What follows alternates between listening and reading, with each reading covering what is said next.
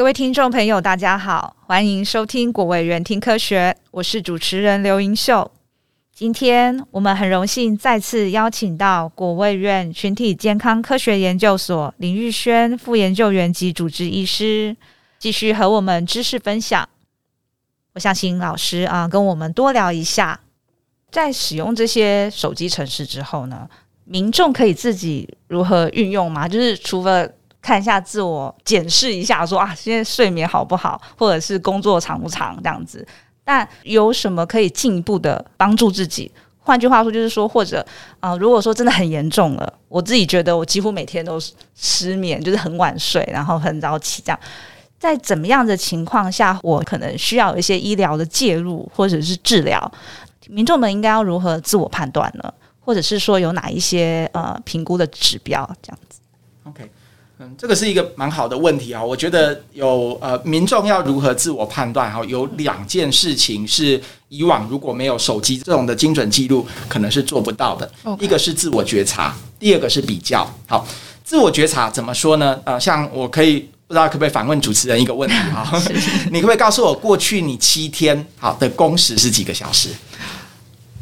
你可能要花五秒钟 或十秒钟以上算 出来。对，你已经看到我已经看的天花板。即使是你工作再规律，每天可能都是八点上班、五点下班的人，你可能要花个三秒钟、几秒钟的时间去回想一下，哎，哪一天我没有比较早到公司啊？哪天有没有晚下班？嗯那如果说有我们的这个城市，我可以等下马上把这个城市划开，就可以让你知道说，OK，呃，假设好，我过去的一个礼拜，我的平均工时是三十七点四个小时，可以记录到如此的精准。而且你问我这个问题，我只要把手机一划开，我就可以告诉您这个答案。OK，这个其实蛮有趣的是，是我因为过去在做这种啊工时还有过劳相关的研究，也接触到非常多的一些劳权团体，很多劳权团体他们都会跟我说，哎。我已经快受不了了，工时超长。好，那我通常都会反问一句话，几乎没有人是可以在五秒钟回答我说，过去一个礼拜，你说你工时超长，哎，过去一个礼拜你到底是工作了几个小时？所以刚刚讲到的第一个重点是自我觉察，是手机的记录可以帮你非常精准的自我觉察。自我觉察这个几乎都是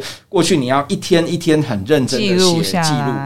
就好比说，同样的道理，我们刚刚讲到工作嘛，另外一个就访问您睡眠，过去七天 你平均一天睡几个小时？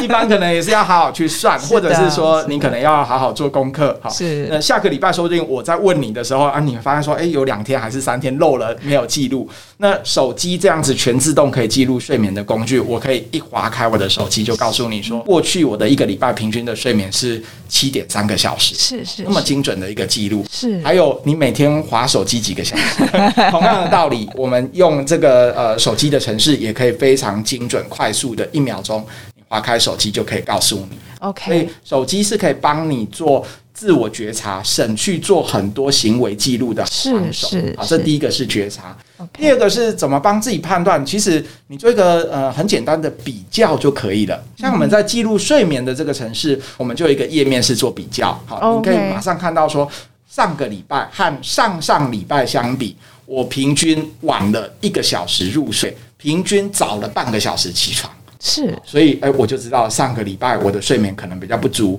而且比较晚睡又早醒。嗯，所以自我做一些比较，从自己过去的记录理出一个规律，好的自我觉察，自我做比较，你几乎就可以知道说自己是不是应该需要协助和帮忙。OK。可不可以再请林医师再多为我们说说这个手机的数位足迹啊啊，它的重要性跟未来的一个发展潜力会是什么呢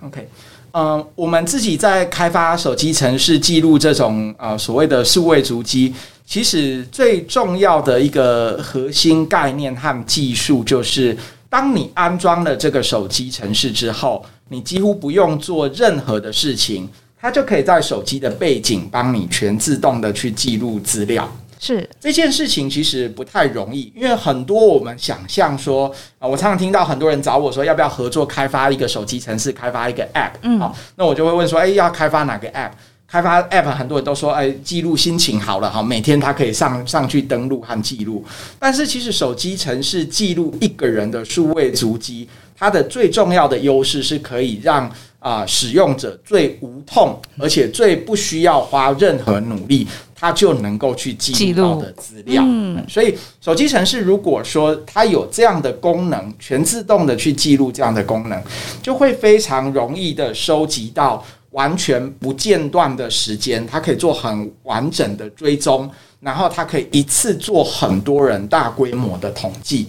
举例来说，像我刚刚询问您的一个问题是说，呃，这过去一个礼拜工作，呃，这个呃，你的工时是几个小时？是啊，这如果有的很厉害可以回答，我再另外考你一个问题，说你们部门哈。过去一个礼拜，哈，我们国家卫生研究院的某个部门，嗯，请问这个整个部门的员工，他的平均工时是几小时？就算是你是主管，你可能都要一个一个去去统计，先去取得资料。对对对。那像我们这个行医记录器，如果说一个医院啊，或者是一个部门，大家都安装的话，我可以马上就告诉你说，哎，过去一个礼拜某某医院的内科部，好，那里面的住院医师平均工时是可能八十个小时，就可以很快速的得到这样的答案，所以他可以做。很快速的，而且是群体的调查和研究。OK，OK，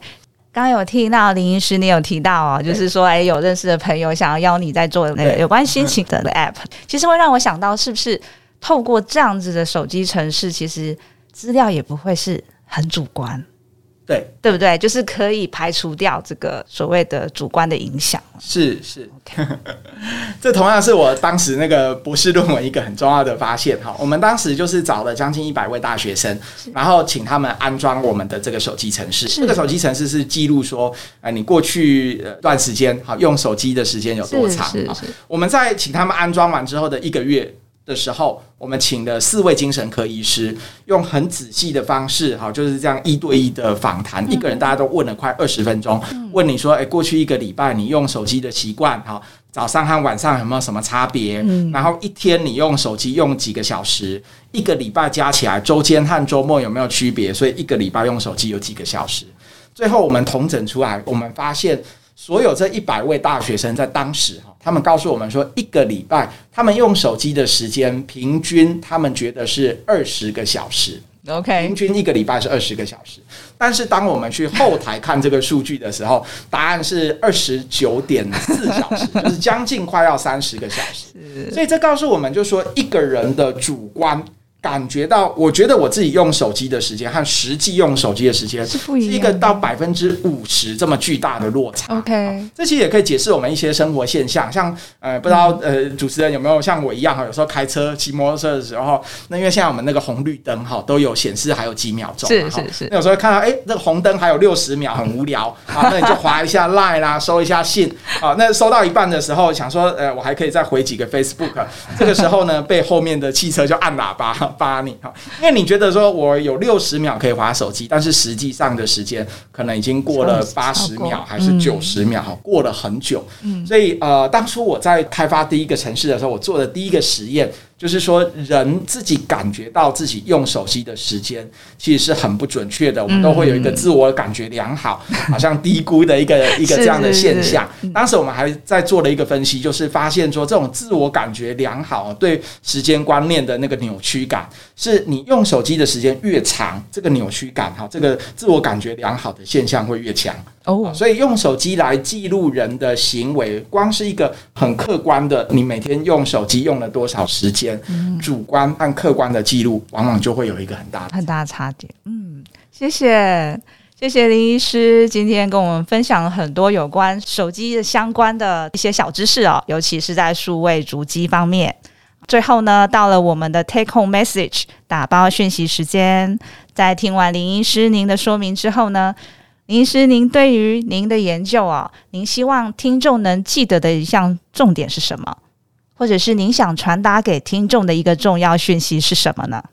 ？OK，我们最想告诉听众的就是，我们现在已经利用数位主机开发了三款程式。那我们也相信，透过分析手机的数位足迹。可以了解一个人从早到晚的用手机的时间、休闲娱乐的时间，嗯、或者是睡眠，还有工作。所以，如果说，诶，您想要自我觉察，或者自己去比较，你如果很在乎你的工时、好睡眠，或者是用手机的时间，都可以下载我们三款程式中的任何一款，好，记录工时的时间，那个叫做啊行医记录器，你就打那个啊 Google Play 或者是 App Store 上面搜寻啊，就可以搜寻到。是。然后另外一个，如果说你觉得想要了解自己的睡眠，又可能懒得记录，好，那你可以下载我们的作息足迹。是。如果说你想要知道自己用手机的时间，可以下载我们那个叫做 No Addiction。好，No 是 K N O W。好，那 Addiction 好，No Addiction 其实是一语双关呐，哈。